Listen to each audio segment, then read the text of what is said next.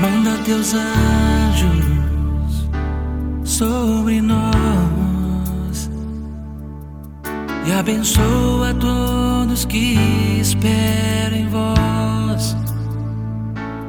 Manda teus anjos para nos ensinar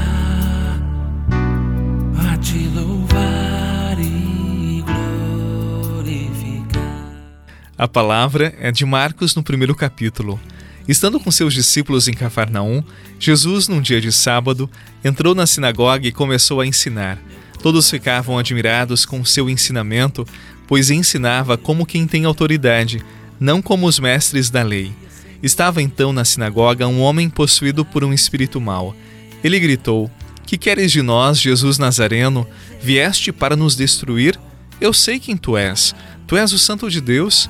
Jesus o intimou: Cala-te e sai dele. Então o espírito mau sacudiu o homem com violência, deu um grande grito e saiu. E todos ficaram muito espantados e perguntavam uns aos outros: Que é isso? um ensinamento novo dado com autoridade. Ele manda até nos espíritos maus e eles obedecem.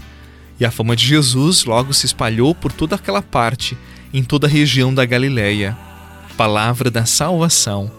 Glória a vós, Senhor.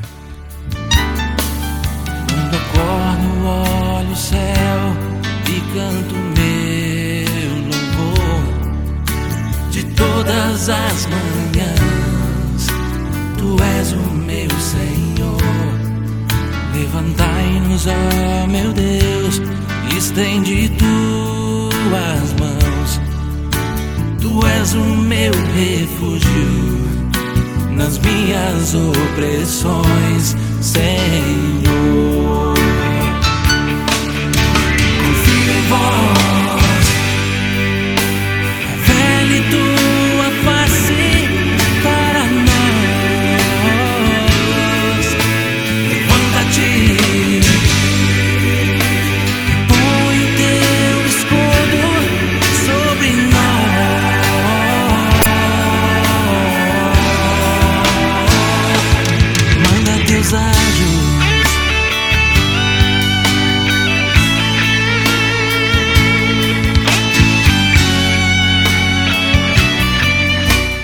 O evangelho de hoje nos ensina que Jesus participava da sua comunidade.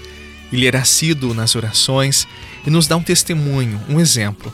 Nós precisamos da vivência comunitária, nós precisamos dos sacramentos que a nossa Igreja Católica oferece.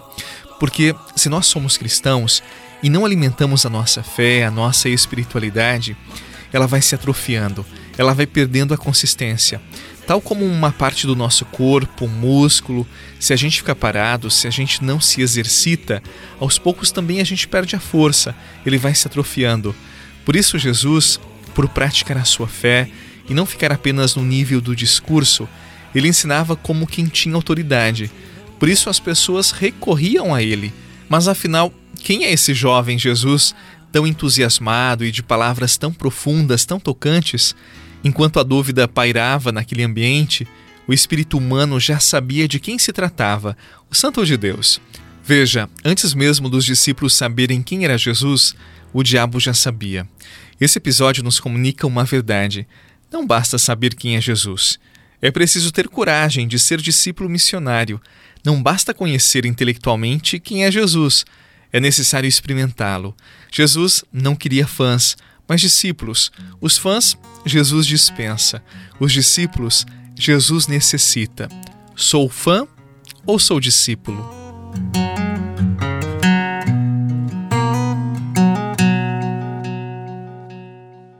Uma nova rosa sempre haverá para quem ainda se recusa a deixar de nova rosa sempre brotará no coração daquele que enxerga além do olhar. Tantos invernos já se passarão, sempre voltam a primavera e o verão. Espera próxima estação.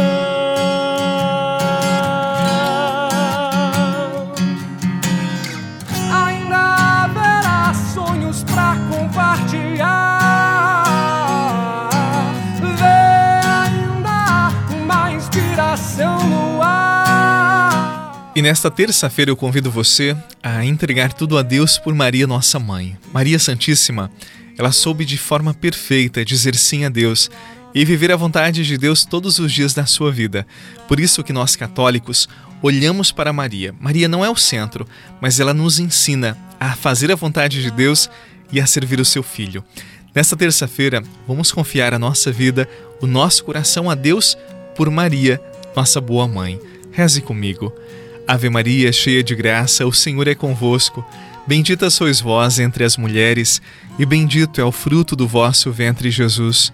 Santa Maria, Mãe de Deus, rogai por nós, pecadores, agora e na hora de nossa morte. Amém. Rogai por nós, Santa Mãe de Deus, para que sejamos dignos das promessas de Cristo. Em nome do Pai, do Filho e do Espírito Santo. Amém. Um abraço, muita luz, paz no seu coração e até amanhã.